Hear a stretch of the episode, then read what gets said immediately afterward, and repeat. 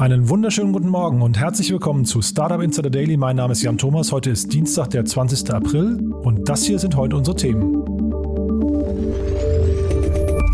Ein fahrerloser Tesla in tödlichen Unfall verwickelt. Elon Musk soll erste Frau auf den Mond bringen. Clubhouse meldet sich mit neuer Finanzierungsrunde. Sebastian Diemer meldet sich mit Krypto-Startup zurück. Und Batteriezellenfertigung könnte in Deutschland bis zu 100.000 neue Arbeitsplätze bringen.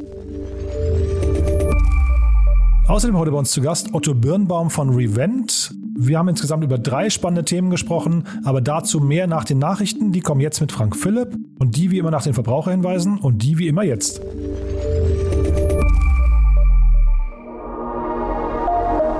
Werbung. Diese Folge wird präsentiert von Moss. Die Firmenkreditkarte, die speziell für deutsche Startups und Tech-Unternehmen entwickelt wurde. Mit Moss digitalisiert ihr eure Unternehmensausgaben mit Kreditkarten für das ganze Team. Die Moss-App erfasst alle Ausgabendaten automatisch. Ausgabe tätigen, Beleg hochladen, Kostenstelle auswählen und alle Daten per Klick an Datev exportieren. Mit Moss profitieren Gründer und Finanzteams von voller Ausgabetransparenz und schlanken Buchhaltungsprozessen ohne lästigen Papierkram. Für eine unverbindliche Demo von Moss geht auf getmoss.com. Verweist auf diesen Podcast und nutzt Moss drei Monate lang gratis.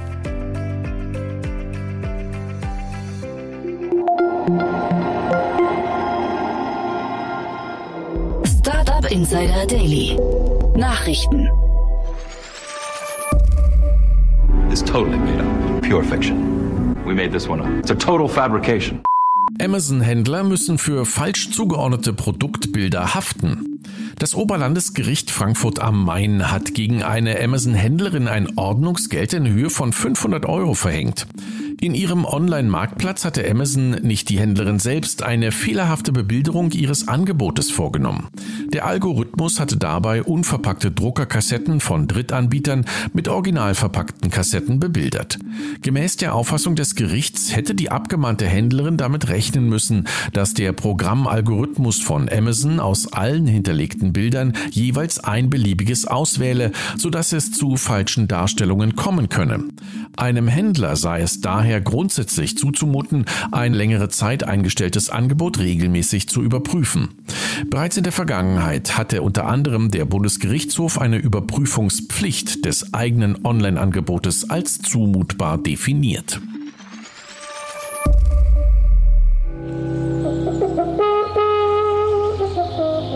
Ganze Regionen wie der Bayerische Wald sind davon abhängig, dass der Strukturwandel in der Automobilbranche gelingt. Doch dazu braucht es nicht nur innovative Unternehmen, auch die Politik muss Entschlossenheit zeigen und den Wandel gestalten. Batteriezellenfertigung wird zum Jobmotor in Deutschland. Bis zum Jahr 2030 könnten in Deutschland bis zu 100.000 neue Arbeitsplätze in der Batteriezellenfertigung entstehen, so zumindest das Ergebnis der Analyse des Beratungsunternehmens Capgemini. Insgesamt wurden 22 Projekte in ganz Europa identifiziert, bei denen die industrielle Produktion von Batteriezellen angestrebt wird. Ein Großteil davon soll in Deutschland realisiert werden.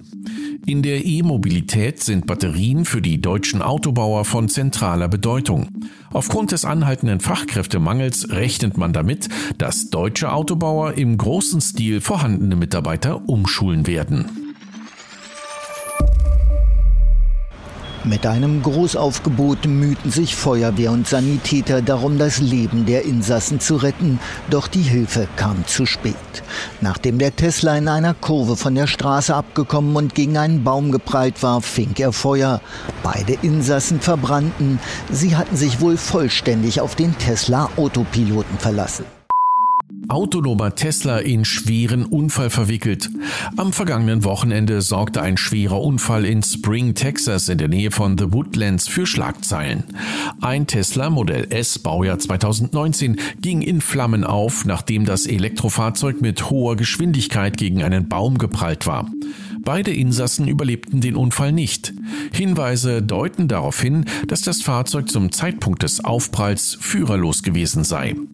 Ob die Autopilotfunktion zum Zeitpunkt des Unfalls aktiviert war, ist derzeit noch unklar. Eine offizielle Stellungnahme seitens Tesla liegt noch nicht vor. Per Gesetz dürfen Tesla-Fahrzeuge nicht ohne Fahrer im Straßenverkehr bewegt werden. All in. 6 million. Bet. 6 million. All in. Sebastian Diemer meldet sich zurück. Nach fast dreijähriger Pause und einem zwischenzeitlichen Ausflug in den Cannabismarkt präsentiert der umtriebige Seriengründer Sebastian Diemer mit Wallfair ein neues Startup, das sich im Kern auf das stark regulierte Geschäft mit Online-Wetten konzentriert. Dabei setzt Dima auf zwei aktuelle Trends. Blockchain und Kryptowährungen. Auf seiner Plattform soll es möglich sein, auf beliebige Events wie Wettereignisse oder Wahlergebnisse zu wetten. Noch im Laufe dieses Jahres will Dima einen eigenen Token als Währung für die Wetteinsätze auf den Markt bringen. Here comes the money. Here we go. Money talk. Here comes the money.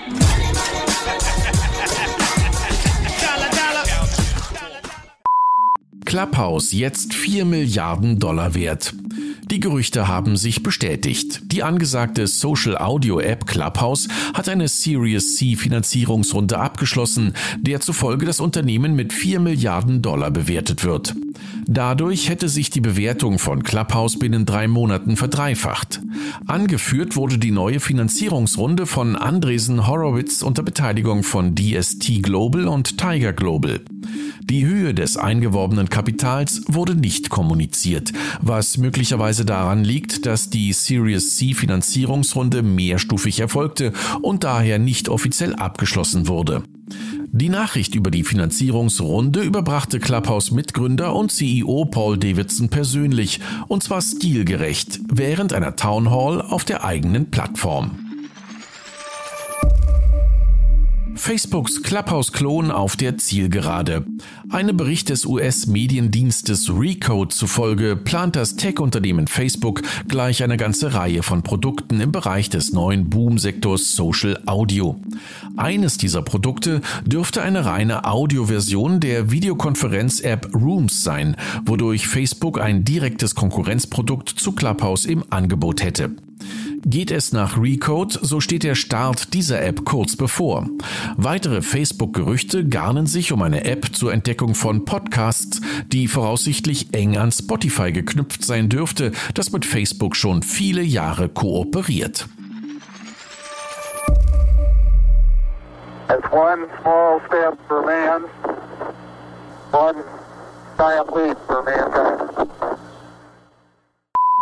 Elon Musk soll erste Frau auf den Mond bringen. Das ambitionierte Ziel stammt noch aus der Trump-Ära.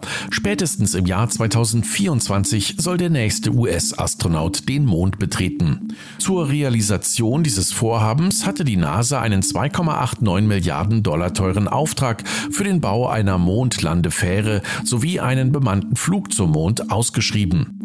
Den Zuschlag für diese Mission erhielt SpaceX, das nun einem ambitionierten Zeitplan unterliegt. Noch in diesem Jahr soll ein erster unbemannter Testflug den Mond umrunden. Im übernächsten Jahr soll dann eine bemannte Umrundung des Mondes folgen, bevor dann 2024 die eigentliche Landung stattfinden soll. Dann auch erstmals mit einer Astronautin an Bord. GameStop CEO verlässt das Unternehmen. Mit einem vorbörslichen Kursgewinn von rund 10% reagiert die Aktie des US-Videospielehändlers GameStop auf die Rücktrittsankündigung des aktuellen Vorstandschefs George Sherman. Der durch spektakuläre Aktienturbulenzen bekannte Videospielehändler GameStop steckt in der Krise. Letzte Woche wurde angekündigt, sich vom Geschäftsmodell der klassischen Einzelhandelskette für Computerspielebedarf verabschieden zu wollen, um stattdessen ein Tech-Unternehmen für Online- Gamer zu werden. Amtsinhaber Sherman war seit April 2019 im Amt, konnte aber bislang keine großen Erfolge vorweisen. Äh. IT-Sicherheitsbehörde prüft Luca-App. Das Bundesamt für Sicherheit in der Informationstechnik unterzieht die populäre Luca-App einer genaueren Untersuchung. Dabei soll eruiert werden, ob die aufgenommene Kritik an der App gerechtfertigt sei. Unter anderem wiesen Sicherheitsexperten und Institutionen wie der Chaos Computer Club auf angebliche Mängel in der IT-Sicherheit und beim Datenschutz hin. Als Reaktion auf die Kritik hatten die Betreiber der Luca-App am vergangenen Donnerstag den Quellcode ihrer App veröffentlicht und sich auch in einer Stellungnahme zu den Vorwürfen des Chaos Computer Clubs geäußert. Luca wird derzeit von zwei Dritteln der deutschen Bundesländer zur Nachverfolgung von Infektionsketten eingesetzt. Yeah, that's not good. That's unacceptable.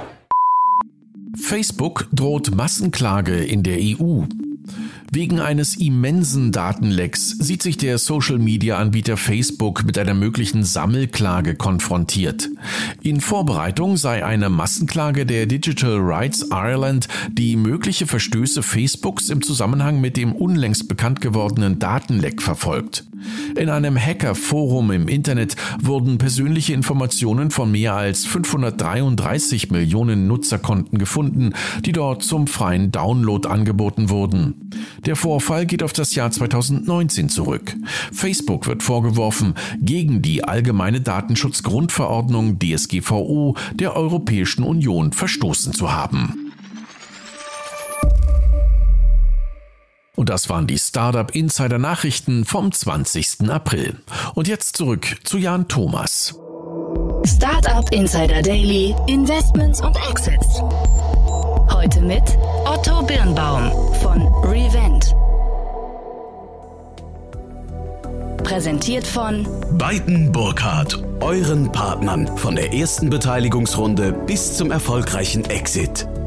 Also, ich freue mich total. Otto Birnbaum ist wieder bei uns äh, von Revent und ja, erstmal herzlich willkommen, Otto. Hallo Jan, schön, dass ich da sein darf. Ja, freut mich auch, immer wieder, wenn du da bist. Äh, du hast uns drei tolle Themen mitgebracht, Otto. Ähm, wir versuchen die mal im Schnelldurchlauf tatsächlich. Wir haben gesagt, wir, wir versuchen heute mal die zehn Minuten insgesamt nicht zu reißen. Hm? Absolut. Super. Wir gehen nach Frankreich. Sehr gerne. Also ich würde gerne heute ähm, mit dir über Alan sprechen. Ähm, Alan ist eine äh, digitale Native Health Insurance, ähm, die über die Arbeitgeber den Arbeitnehmern eine ähm, ja, Gesundheitsversicherung anbietet. Und das Spannende ist, dass die komplett digital ist. Die haben, äh, die sind eine komplette Insurance, das heißt, die arbeiten nicht mit einem Partner. Ähm, die haben damals diesen Insurance ähm, äh, bei dem äh, bei dem französischen Amt gestellt und die mussten überhaupt erstmal in den Unterlagen schauen, wie man das bewilligt, weil der letzte Antrag, der in dem Bereich gestellt wurde, war in den 70ern und der Mitarbeiter war nicht mehr da. Also so viele Health Insurances sind seitdem offensichtlich nicht mehr entstanden. Ähm, und das Spannende daran ist, dass die die ähm, die Distribution über die Arbeitgeber machen. Das heißt, die gehen an einen großen Arbeitgeber wie weiß ich nicht, eine France Telekom oder ein Bouygues ähm, und ähm, gehen von da aus dann an die ganzen Mitarbeiter. Ähm, und das ist schon mal so ein großer Kostenpunkt bei Insurance ist immer, wie kommt man an die äh, an die Kunden äh, und äh, at Costs, die nicht äh, äh, völlig durch die durch die Decke gehen. Und der zweite Punkt ist, dadurch, dass sie wirklich eine Plattform haben, bauen sie nicht nur das Healthcare Insurance äh, Produkt an, sondern haben auch adjacent Produkte, wie zum Beispiel haben sie eine Partnerschaft mit Headspace, ähm, die haben eine Partnerschaft mit Levi, wo sie so direkt zu Ärzten vernetzen können oder wo man eben Meditationsübungen über Headspace machen kann. Und so, so ist ihre, ihre Vision, so die Plattform für ähm, Gesundheit zu werden. Ähm, und das funktioniert in Frankreich eben über die äh, Insurance ähm, sehr, sehr gut. Das wird in anderen Ländern, ähm, gerade wo die ähm, Versicherung nicht über die Arbeitgeber verkauft wird, nicht so einfach sein. Ähm, und da sehen wir aber auch schon in anderen Ländern andere, die das sozusagen so als Employee Benefits äh, ähm, äh, äh, ja, Produkte verkaufen. Und das wird, glaube ich, auch in Deutschland äh, in den nächsten Jahren sehr interessant werden. Wollen wir kurz noch mal ein paar Fakten zu der Runde, weil das ist ja eine sehr spannende und auch eine durchaus große Runde, ne, die da passiert ist. Absolut. Da ist jetzt in dieser Runde Temasek dazugekommen in der Series C. Äh, investiert waren schon Index und vorher auch schon Partec und deswegen kenne ich die Firma so gut ähm, und äh, hat damit Alan auch zum Unicorn-Status in, in Frankreich erhoben. Äh, insoweit ist die Bewertung auch über der Milliarde ähm, was schon ganz beeindruckend ist. Ähm, und die haben sehr, sehr beeindruckende Zahlen. Also sie haben mittlerweile über, äh, über 75.000 ähm, Versicherte ähm, und machen über 60 Millionen in, in Umsatz. Ähm, das ist gerade so im Insurance-Bereich schon beeindruckende Zahlen. Und jetzt dieser Business Case insgesamt, du hast gerade gesagt, Headspace zum Beispiel äh, vertreiben sie mit. Ist das hinterher tatsächlich so eine richtige Plattform, die einfach sagt, wir haben den Arbeitgeberzugang und wollen uns da quasi in alles reinsetzen, sei es bis hin zu Fitness und so weiter, was irgendwie zur Gesundheit beiträgt? Ja, also das kann ich mir schon sehr gut vorstellen. Gerade so ähm, Headspace, so Meditationsbereich, Fitnessbereich und dann aber auch, wir sehen mehr und mehr ähm, Apps, zum Beispiel im, im, im Female Care Bereich, im Fertility Bereich, in der Menopause-Themen. Das sind ja alles ähm, Gesundheitsthemen, die auch, wenn man so möchte, auf die Produktivität ein, ein, äh, einwirken. Äh, und wenn man die möglichst gut ähm, adressieren kann und damit sozusagen die Mitarbeiter glücklicher macht ähm, und somit auch produktiver macht, ist es, glaube ich, auch sehr im Sinne der Arbeitgeber. Hm, ein bisschen vielleicht sogar Ernährung, ne? Absolut, absolut. Und das Spannende ist, dass sie sich eben selber wirklich als Plattform sehen und nicht diese ganzen Features alle selber entwickeln wollen, sondern überall mit den sozusagen Best-of-Breed-Solutions zusammenarbeiten möchten. Das heißt, ich höre auch so ein bisschen durch, die sind dann doch ein bisschen anders aufgestellt als zum Beispiel Otto Nova hier in Deutschland. Ja, also äh, das, der große Unterschied ist, glaube ich, dass du Otto Nova habe ich verstanden als vor allem private ähm, Gesundheitsversicherung, ähm, was ja schon mal alleine von der Markt ein ganz anderer Markt ist, als wenn man zu jedem Arbeitgeber gehen kann und sagen kann, okay, jeder ist jetzt für äh, äh irgendwie äh, eligible. Ähm, und dann äh, haben wir eben das Gesundheitssystem sehr komplex, weil man hat eben einen, die Amerikaner nennen das Payer, das ist die, die, die Kasse, die zahlt, dann den Versicherten, äh, äh, der nimmt die Leistung in Anspruch und der Arzt, der verschreibt sie. Also der, der dich be betreut, der bezahlt, der bekommt eigentlich gar kein Geld dafür, sondern die Kasse bezahlt hat. Also es ist, sagen wir mal, lange Rede, kurzer Sinn, komplex genug, ähm, als, als dass die verschiedenen Stakeholder nicht immer ein Interessenalignment haben, weswegen dieser Markt so schwierig ist. Ja, total spannend. Mit Blick auf die Uhr, Otto, wir haben noch zwei Themen vor uns. Ich würde sagen, wir gehen zum nächsten Thema, ne? Ja, sehr gerne. Können wir direkt nach London springen. ähm, und da würde ich gerne mit dir einmal kurz über Starlink sprechen. Ähm, Starling eine Neobank, ähm, wo jetzt gerade Goldman Sachs eingestiegen ist und 50 ähm, Millionen Pfund investiert hat. Ähm, um vor allem äh, die Expansion nach Europa äh, ähm, finanzieren. Ähm, neben Revolut und äh, Monzo und N26 ist sozusagen Starling der, der vierte große Player in dem Bereich. Ähm, wir hatten vorhin schon kurz gesprochen, es geht darum, auch sowohl im B2B-Bereich als auch im B2C-Bereich. Ähm, insgesamt haben sie zwei Millionen Konten, wobei man dabei sagen muss, Konten ist immer so das eine und ein aktiver Kunde was anderes. Also ich selber habe, glaube ich, momentan vier Bank Konten, ähm, wo ich jetzt hauptsächlich aktiv bin, ist nochmal was anderes. Ähm, aber insgesamt zeigt es, sagen wir mal, dass noch weiterhin Musik in dem, in dem Bereich ist.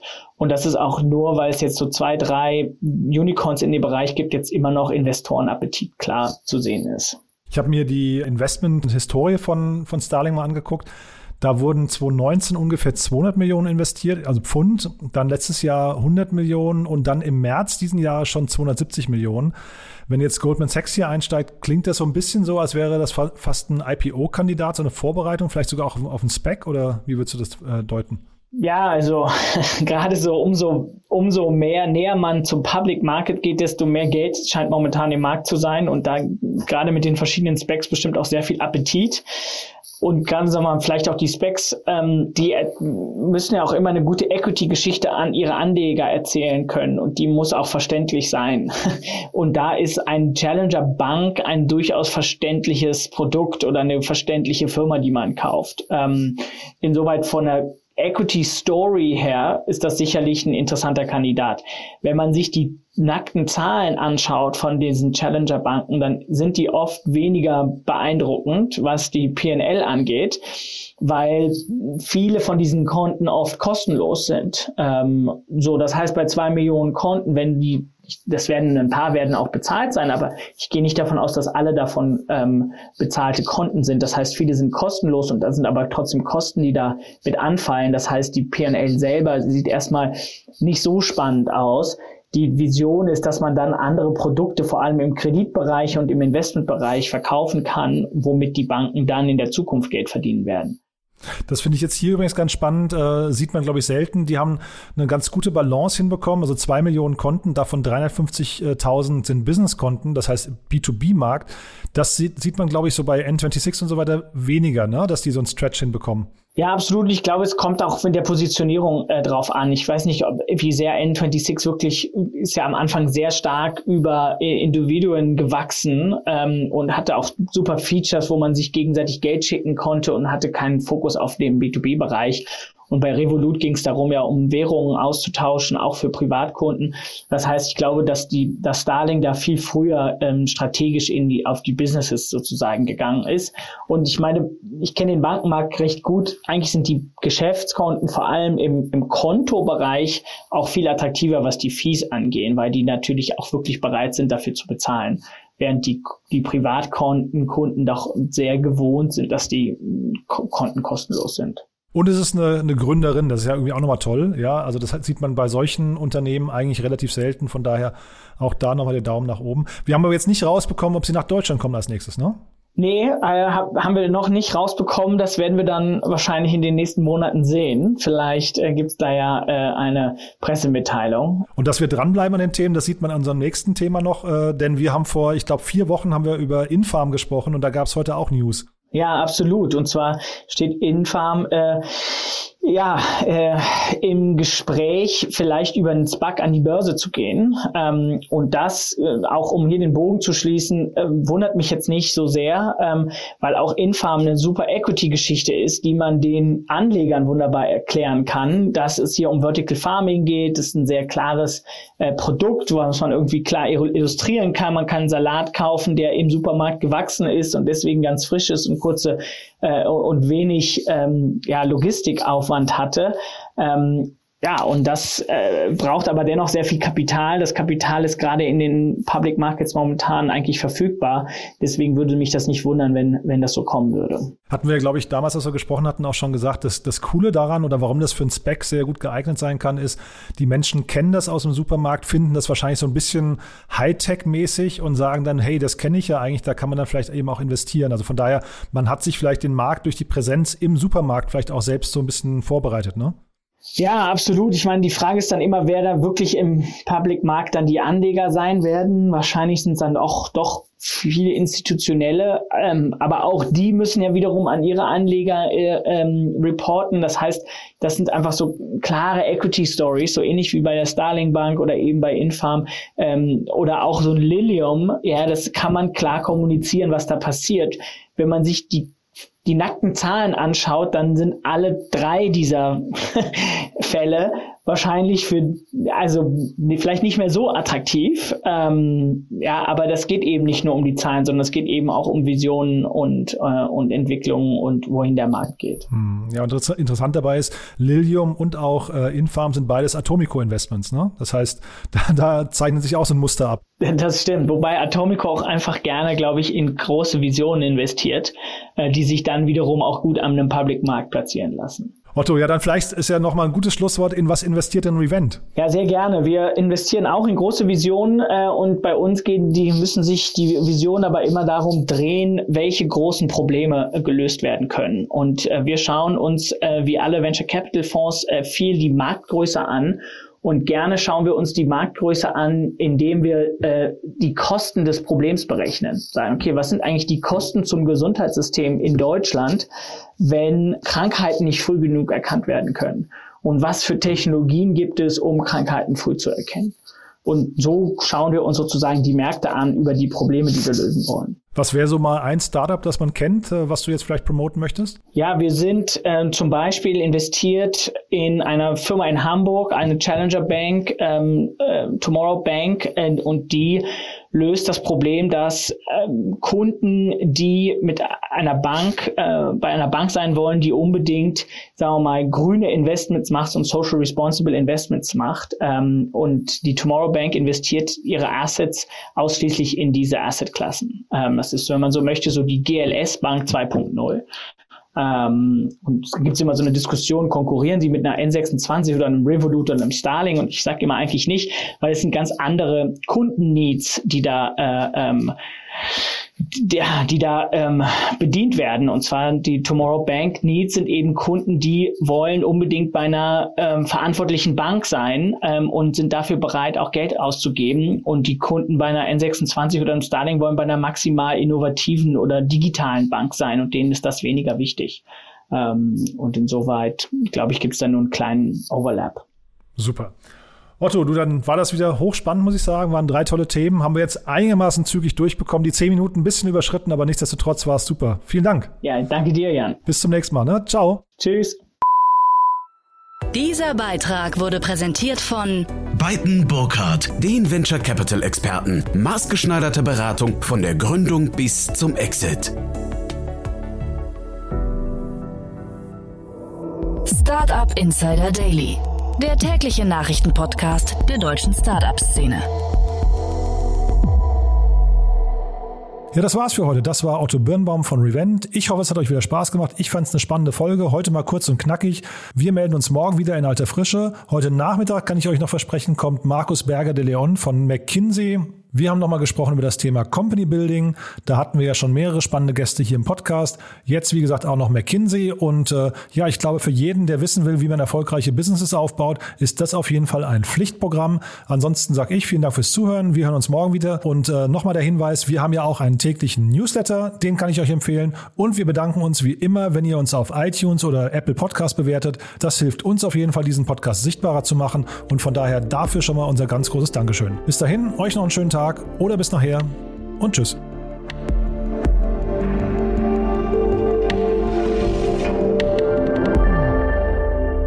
Diese Folge wurde präsentiert von Moss, der Firmenkreditkarte, die speziell für deutsche Startups und Tech-Unternehmen entwickelt wurde. Alle weiteren Informationen auf getmoss.de.